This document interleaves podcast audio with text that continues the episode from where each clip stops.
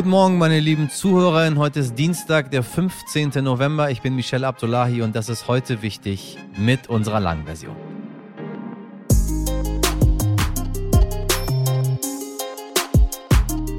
Es gibt einen ganz wunderbaren Song, der heißt Hurra, die Welt geht unter. Ja, dieses Gefühl bekommt man ein wenig, wenn man Ulrike Herrmann zuhört. Während ab heute die Länderchefin der G20, also der 20 stärksten Industrienationen, in klimatisierten Hallen auf Bali tagen, ist sie überzeugt, das kapitalistische System ist am Ende. Und zwar, ob wir wollen oder nicht. Denn der ständige Wunsch nach Wachstum, der den Kapitalismus antreibt, bietet uns zwar Jobs, hält das Bankensystem am Laufen und bewegt uns durch die Welt. Ja, dieses System treibt uns aber auch in den ökologischen und ökonomischen Ruin. Deshalb müssen wir umsteuern. Sonst zwingt uns die Klimakrise dazu. Wie dieser Umstieg gehen könnte, das analysiert die Wirtschaftsjournalistin Ulrike Herrmann seit Jahren und hat darüber auch ein neues Buch geschrieben. Es wird Nein, eigentlich nicht fatalistisch, aber sehr spannend. Außerdem schauen wir auf das Bürgergeld, das wie bereits erwartet gestern im Bundesrat gescheitert ist. Wir singen heute nicht im Atomschutzbunker wie im besagten Song, sondern ich stehe wieder in meiner Hamburger Sprecherkabine und darf Sie in einen hoffentlich sehr schönen Tag schicken. Das ist heute wichtig. Also, let's go.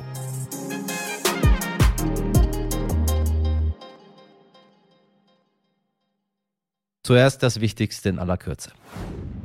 Wir haben in der gestrigen Folge bereits über die Explosion in der türkischen Fußgängerzone in Istanbul berichtet. Mittlerweile sind noch einige Informationen dazugekommen. Bei dem Anschlag sind sechs Menschen ums Leben gekommen, über 80 Menschen wurden verletzt. Zwei von ihnen sind immer noch in kritischem Zustand. Die türkische Polizei hat insgesamt 46 Menschen im Zusammenhang mit dem Anschlag verhaftet.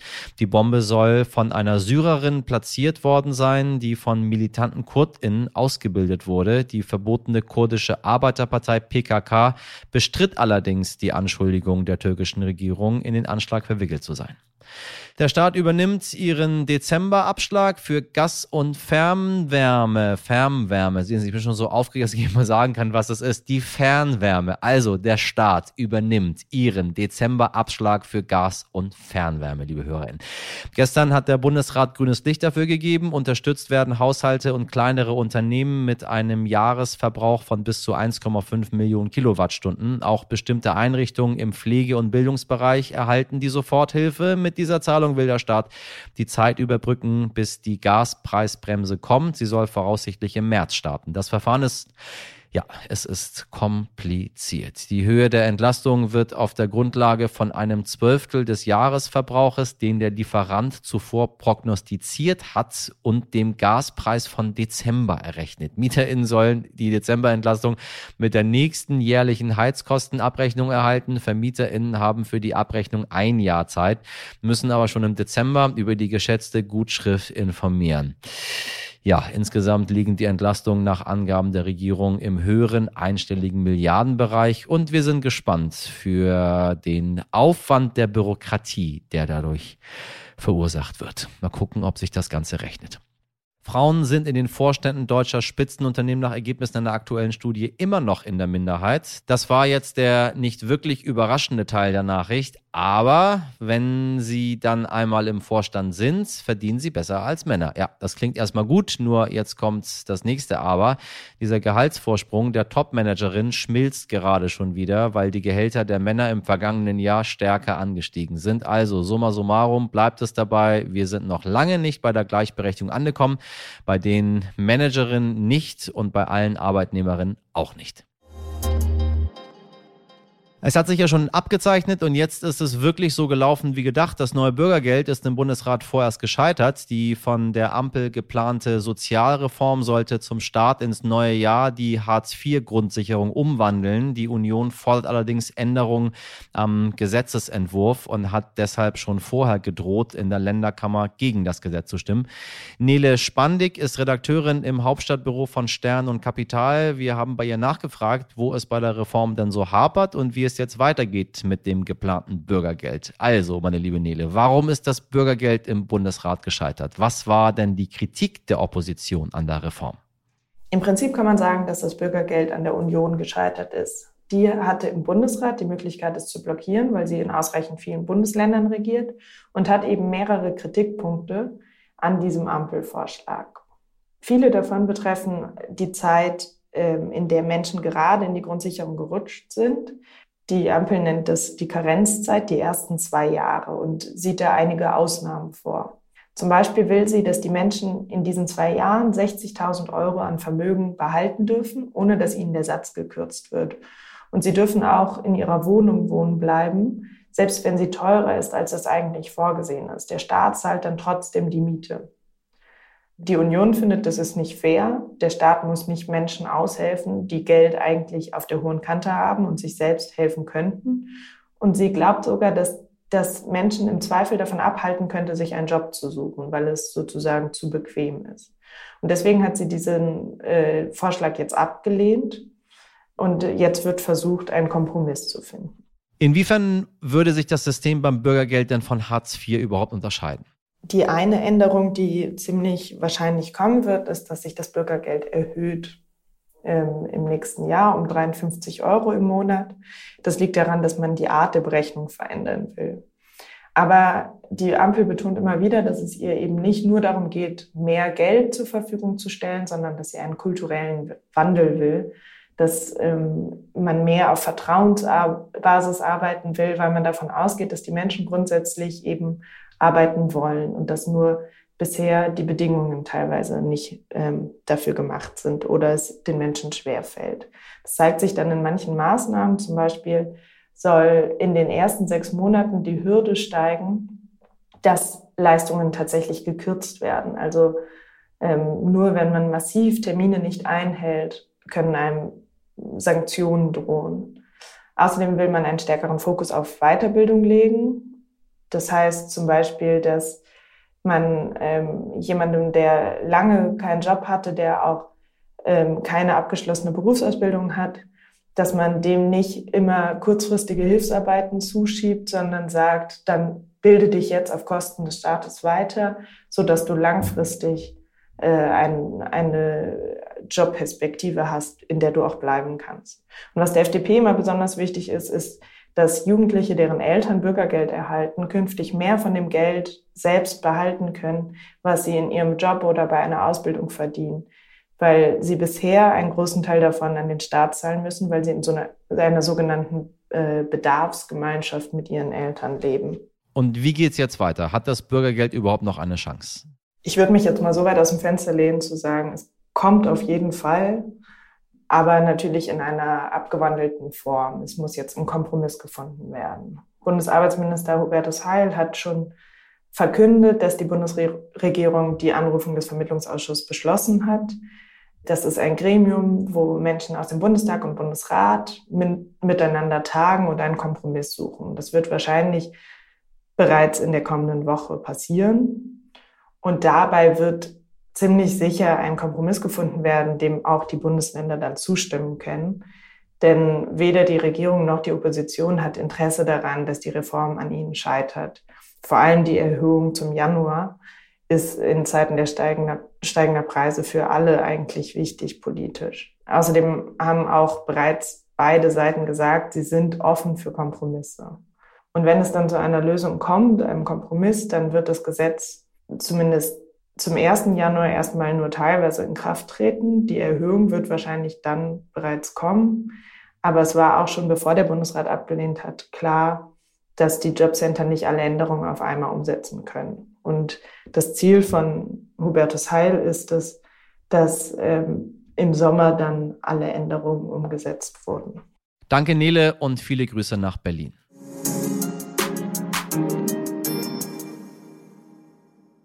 Acht Milliarden Menschen haben wir mit dem heutigen Tag auf der Erde. Das zumindest haben die Vereinten Nationen berechnet. Deutschland hat mit seinen 84 Millionen EinwohnerInnen gerade mal einen Anteil von einem Prozent. Und trotzdem stoßen wir hier in Deutschland so viel mehr Kohlenstoff aus als in anderen Teilen der Welt. Mit unserem Konsum, unserem Lebensstil, unserem Mobilitätsverhalten, da verbrauchen wir drei Erden. Da packe ich mich gerade frisch aus den USA zurück natürlich sehr, sehr doll an die eigene Nase. Unser heutiger Gast sagt, so kann es nicht weitergehen und ich kann euch einen Weg aufzeigen, wie es stattdessen funktionieren kann. Ulrike Herrmann ist Wirtschaftsjournalistin, hat aber ganz früher mal eine Ausbildung zur Bankkauffrau gemacht. Dann ist sie umgeschwenkt, hat Geschichte studiert und ist nun schon seit 20 Jahren bei der Taz. In ihrem neuesten Buch Das Ende des Kapitalismus erklärt sie sehr deutlich, dass wir man kann es bei dem Titel schon ahnen, weg vom Kapitalismus müssen. Sie sagt, das grüne Wachstum sei eine Lüge und wir müssen unsere Wirtschaft und unsere Gesellschaft völlig umstrukturieren. Ohne Flugzeuge, ohne Autos und mit, tja, Verzicht. So schlimm wird's aber nicht, das kann ich Ihnen schon vorher verraten. Sie hören gleich ein sehr lehrreiches Gespräch mit Ulrike Herrmann. Viel Spaß dabei. Frau Herrmann, ich grüße Sie ganz herzlich. Ja, hallo. Also der Titel Ihres Buches sagt eigentlich schon alles, was ich brauche als Frage. Es heißt nämlich das Ende des Kapitalismus, warum Wachstum und Klimaschutz nicht vereinbar sind und wie wir in Zukunft leben werden. Ähm, wir hören ja immer wieder gerne von, ja, von unserem grünen Wachstum, was uns versprochen wird, die Innovationen, die die Klimaerwärmung bekämpfen und gleichzeitig unsere Wirtschaft ankurbeln sollen. Sie sagen aber, ähm, Wachstum und Klimaschutz sind nicht miteinander vereinbar. Warum eigentlich nicht? Naja, also die Idee des grünen Wachstums setzt ja darauf, dass alles so bleibt wie bisher und dass man dann eben technische Lösungen hat. Und äh, diese technische Lösung besteht im Wesentlichen darin, die fossilen Brennstoffe, also Öl, Gas und Kohle, die bisher sehr viel CO2 emittieren, zu ersetzen durch erneuerbare Energien, also Solarpaneele oder Windkraft. Und das ist auch prinzipiell eine gute Idee. Das einzige Problem daran ist, äh, dass diese Ökoenergien knapp und teuer bleiben werden, also dass sie nicht im Überfluss vorhanden sein werden. Und äh, der Kapitalismus braucht aber ständig sehr viel Energie, um ununterbrochen laufen zu können und auch noch wachsen zu können. Also damit ist das kapitalistische System dann quasi am Ende. Ja, genau. Also der Kapitalismus braucht Wachstum, um stabil zu sein. Ohne Wachstum kommt er in Krisen. Und wenn man jetzt feststellt, dass die Ökoenergie nicht reicht, um permanentes grünes Wachstum zu befeuern, sondern dass es auf grünes Schrumpfen rausläuft, äh, dann ist klar, dass der Kapitalismus endet. Ganz einfach, weil er mit dauerhaftem Schrumpfen nicht umgehen kann. Also was es natürlich gibt im Kapitalismus, hat ja jeder erlebt, sind Krisen. Aber diese Krisen können nur überwunden werden, wenn die Aussicht auf Wachstum besteht. Aber wenn man sagt, ja, Wachstum ist nicht mehr, weil der Planet das nicht aushält, wir müssen hier schrumpfen, ja. dann ist der Kapitalismus eben am Ende. Das heißt konkret was, wir müssen ihn aktiv abschaffen oder schafft er sich automatisch ab? Oder wenn alles so bleibt, endet das in einer Katastrophe? Also wo, wo geht's hin letztendlich? Wer ist da der aktive Part? Wir? Ja, also aber erstmal muss man vielleicht sagen, äh, was ist dann äh, das Ziel? Nicht? Das Ziel ist eine ökologische Kreislaufwirtschaft, wo man eben nur noch verbraucht, was man recyceln kann und wo dann auch die Ökoenergie reicht, um dieses Wirtschaftssystem zu befeuern. Und es gibt keine Modellierung äh, für das grüne Schrumpfen, also wie stark man da eigentlich schrumpfen muss, damit die Ökoenergie reicht. Das ist äh, eigentlich unklar. Aber angenommen, und das wäre schon wirklich eine harte Schätzung, wir müssten um 50 Prozent schrumpfen, damit die Ökoenergie reicht, äh, dann werden wir wieder so reich wie 1978. So, also die, die damals dabei waren, äh, wissen, wir waren äh, genauso glücklich wie heute. Ja. Das war jetzt nicht die Steinzeit und man musste nicht in Höhlen leben und nicht mit Fällen rumlaufen. Also das Ziel ist jetzt gar nicht so das Problem sondern äh, das Problem taucht an einer Stelle auf, die eigentlich nie diskutiert wird, nämlich wie kommt man da eigentlich hin? Also auf der einen Seite haben wir den riesigen Kapitalismus, der auch dynamisch wachsen muss, um stabil zu sein. Und auf der anderen Seite haben wir die viel kleinere äh, Kreislaufwirtschaft. Und der Weg dahin ist irgendwie unklar. Nicht? Denn man darf ja nicht unterwegs eine schwere Wirtschaftskrise produzieren mit Millionen von Arbeitslosen, die dann alle ihre Perspektive verlieren, ihre Hoffnung und dann dazu neigen, dass ähm, nicht alle, aber viele einen rechtsradikalen Diktator zu wählen. Also das ist ja keine abstrakte Überlegung, sondern das hat man ja 1933 nach der Weltwirtschaftskrise mit Hitler erlebt und das will man ja jetzt auf keinen Fall nochmal haben. So, also es geht um den Weg und über den muss man eigentlich diskutieren. Bleiben wir mal in den 30ern. Sie sagen, es braucht diese ökologische Kreislaufwirtschaft, also diese britische Kriegswirtschaft ab 1939. Das wäre so ein Modell was, was? Nee, das ist ein Missverständnis. Das Ziel ist eine ökologische Kreislaufwirtschaft, in der man verbraucht, was man recyceln kann. Die wäre so groß oder so wie 1978. So, jetzt ist aber die Frage, wie kommt man dahin? Und da ist mein Punkt, das muss man staatlich planen. Ja weil man das nicht dem Zufall überlassen kann. Ich komme noch auf die Kriegswirtschaft, aber ich glaube, da muss man noch einen Zwischenschritt machen, weil äh, wenn man sich das mal konkret überlegt, wie muss man diesen Weg sich vorstellen? Das ist ja total abstrakt zu sagen, ja, da gibt es Transformationen, wir brauchen eine Brücke und so weiter. Ja. Und deswegen hilft es eigentlich von hinten, sich das mal über, zu überlegen, wofür reicht die Ökoenergie und wofür wahrscheinlich nicht. Und dann kommt man darauf, dass eine ganze Reihe von Branchen eigentlich keine Zukunft haben. Um da mal ein paar aufzuzählen und damit dann auch die Herausforderung klar wird. Also was äh, künftig nicht mehr gehen wird, davon wären dann auch Sie betroffen. Oh Gott. Als rasender Reporter, der durch die Welt fliegt. Also Flüge gehen eigentlich nicht mehr. Aha. Es ist zwar mög technisch möglich, äh, Öko-Kerosin herzustellen, aber das ist wahnsinnig aufwendig, energieintensiv und diese viele Energie werden wir gar nicht mehr haben. Und zudem ist es so, dass auch Ökokerosin äh, Kondensstreifen hinterlässt, die dann zusätzlich noch die Erde aufwärmen. Also fliegen ist nicht, weder Kurzstrecke noch Langstrecke. So, jetzt ist das Kernproblem eigentlich äh, gar nicht so sehr diese Frage, ja, wie komme ich dann äh, von einem Kontinent zum nächsten? Es gibt ja auch Schiffe, sondern dass im Augenblick 850.000 Menschen in Deutschland direkt oder indirekt in dieser Industrie beschäftigt Fliegen. sind. Ja. Ja, in dieser, genau. Und das ist jetzt nicht nur die Flugzeugindustrie, sondern ähnlich ist es eigentlich beim Auto.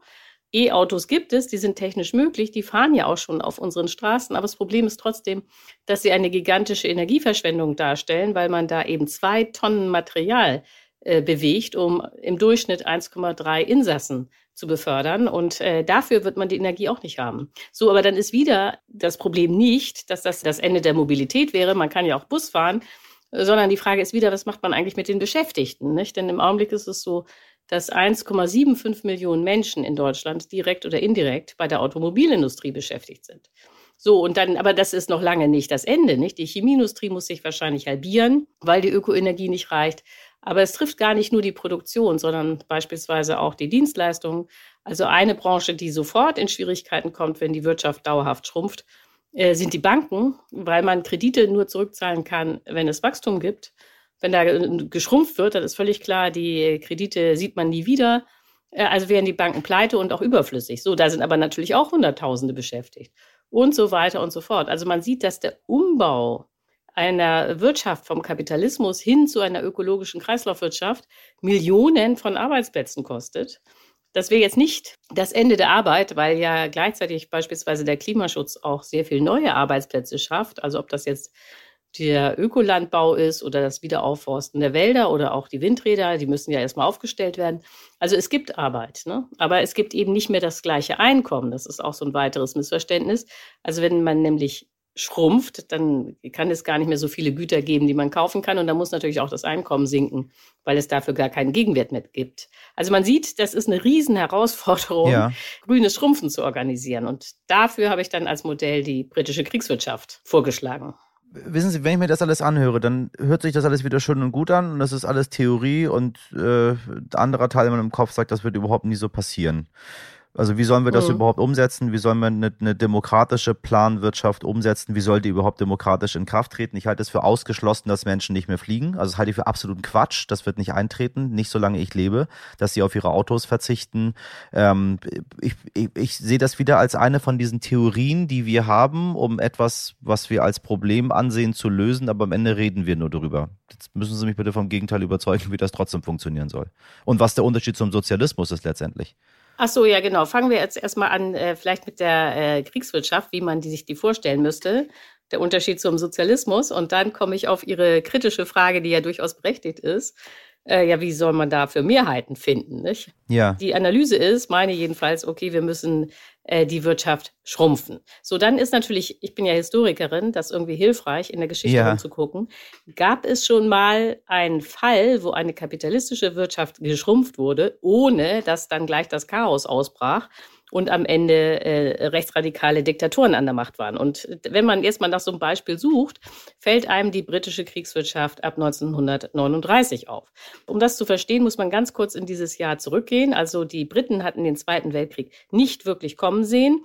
Dann brach er aber aus am 1. September 1939. Es war strategisch völlig klar, dass Hitler äh, Großbritannien angreifen würde, weil er den Zweiten Weltkrieg nur gewinnen konnte, wenn er England einnimmt. So, das hat auch Hitler immer gesagt. Also es war sonnenklar. Jetzt ist natürlich das Problem der Briten gewesen. Okay, sie werden angegriffen und sie ja. haben nicht genug Waffen. In dieser Situation blieb nur noch eine einzige Möglichkeit, nämlich man musste innerhalb von Wochen, das war jetzt keine Aktion von Jahrzehnten, die Friedenswirtschaft schrumpfen, um Kapazitäten in den Fabriken freizuräumen für das ganze Militärgerät, das man jetzt brauchte, also Munition, Radargeräte, Flugzeuge, U-Boote, Panzer und so weiter. Und dieser ganze Militärteil ist für uns nicht interessant, aber dieses Schrumpfen äh, der Friedenswirtschaft, weil dabei ist dann etwas völlig Neues entstanden, nämlich eine demokratische, private Planwirtschaft. Das war was völlig anderes als der Sozialismus unter Stalin, wo ja alles verstaatlicht wurde und dann eine riesen Planungsbehörde in Moskau bis zur letzten Schraube in der letzten Fabrik erzählt hat, was man machen muss. Äh, so war das in Großbritannien gar nicht. Die Manager, Eigentümer der Fabriken konnten weitermachen, was sie wollten in ihren Fabriken.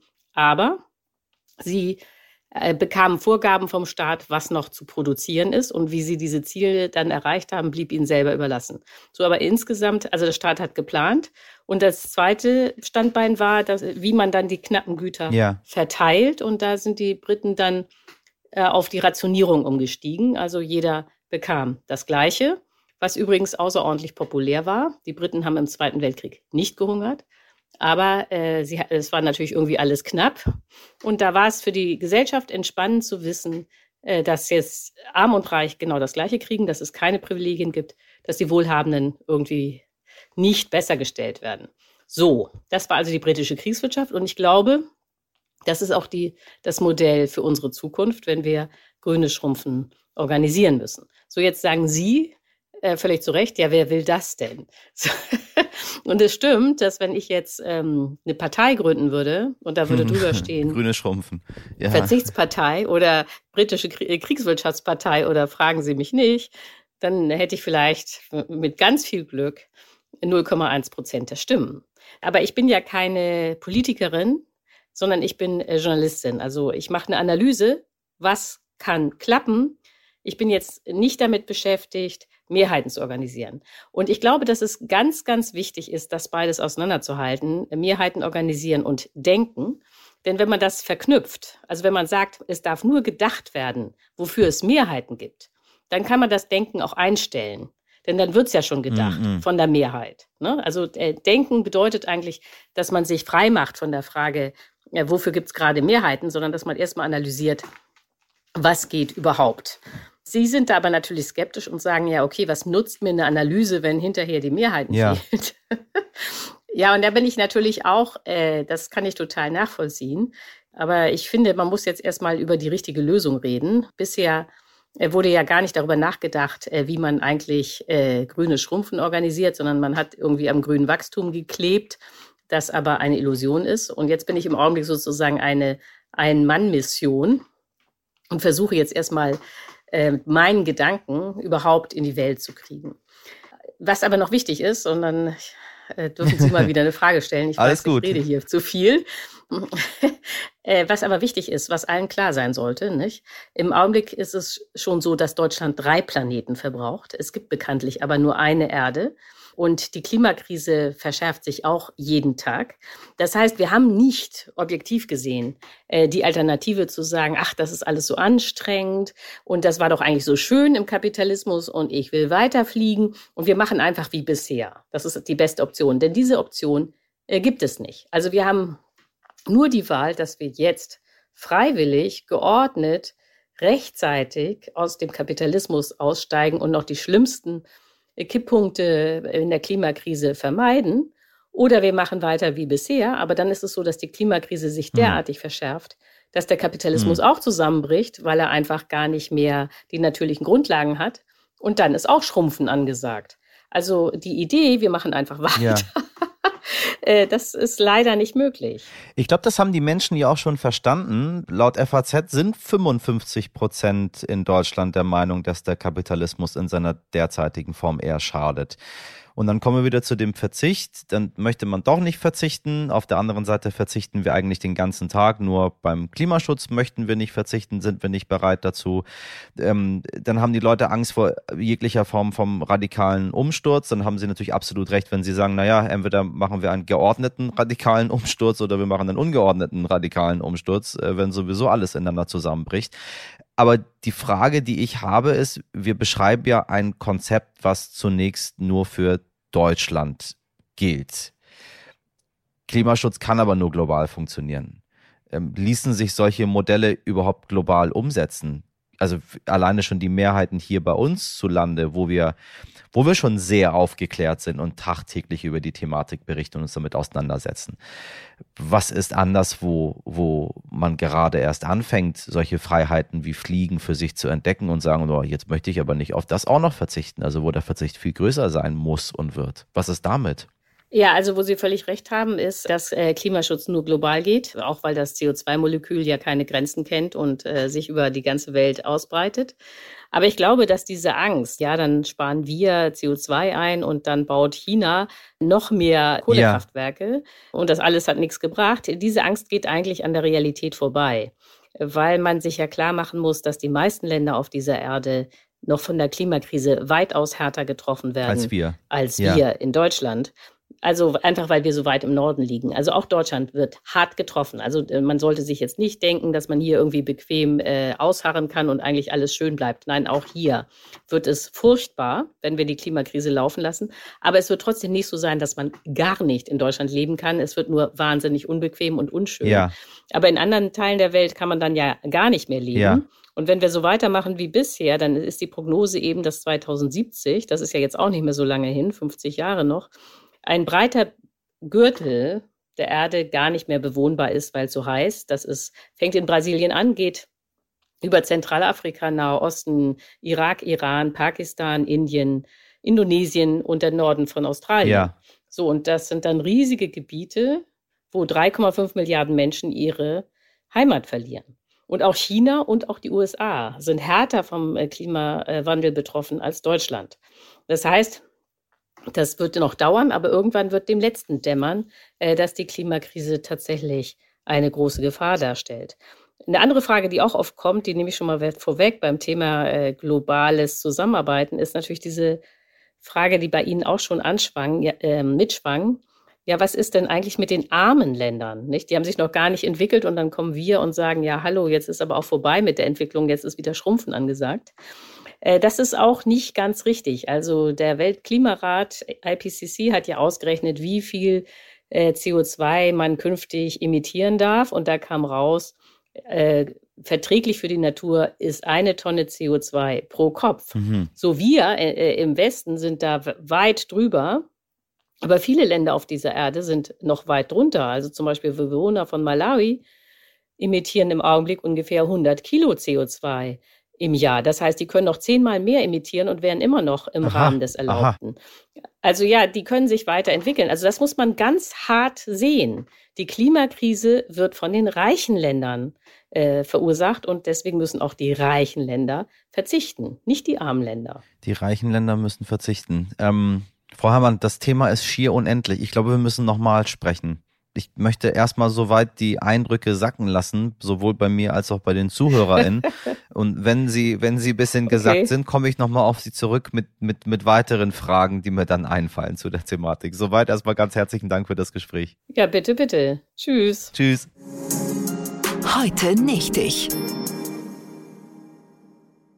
Die politische Lage in Großbritannien ist seit Jahren angespannt. PolitikerInnen müssen also einen ziemlich harten Job erledigen. Einer von ihnen, der es besonders schwer hatte, ist der ehemalige Gesundheitsminister Matt Hancock. Seit Beginn der Corona-Pandemie 2020 war er für den Umgang seines Landes mit Covid-19 verantwortlich und wurde dann letztes Jahr zum Rücktritt gedrängt, nachdem eine körperliche Affäre mit seiner Mitarbeiterin öffentlich wurde, elf Tage vor Aufhebung der damaligen Kontaktbeschränkung.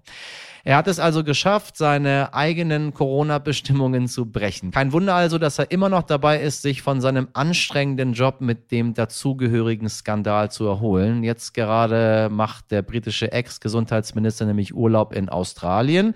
Doch statt für ein Fünf-Sterne-Luxushotel in Sydney hat er sich für eine einfache Isomatte im Dschungel entschieden. Im Rahmen der britischen Variante des Dschungelcamps ist er nämlich momentan jeden Abend live im Fernsehen zu sehen. Nur, dass er dieses Mal keine Ansprachen hält, sondern Dschungelprüfungen absolviert. In diese wird er nämlich dank seiner großen Beliebtheit fleißig gewählt. Und nun steht für ihn weder Trüffel noch Blattgold auf dem Speiseplan, sondern ein, ja, Kamelpenis. Hm. Seine konservative Partei ist übrigens nicht sonderlich amused von der Tatsache, dass der Politiker seine Sitzungen im Parlament schwänzt und im australischen TV-Dschungel für seine Fehler um Vergebung zu bitten. Sie haben ihn kurzfristig aus der Fraktion geworfen. Ob er seine Beliebtheitswerte auf diese Art verbessern kann, bleibt abzuwarten. Ich frage mich allerdings, wann Jens Spahn sich ein Beispiel an seinem Kollegen nimmt und ebenfalls den Urlaub im australischen Dschungel antreten wird. So, das war's für heute, meine lieben HörerInnen. Falls Ihnen bis zu unserer nächsten Folge morgen langweilig wird, schauen Sie doch mal im australischen TV-Dschungel vorbei.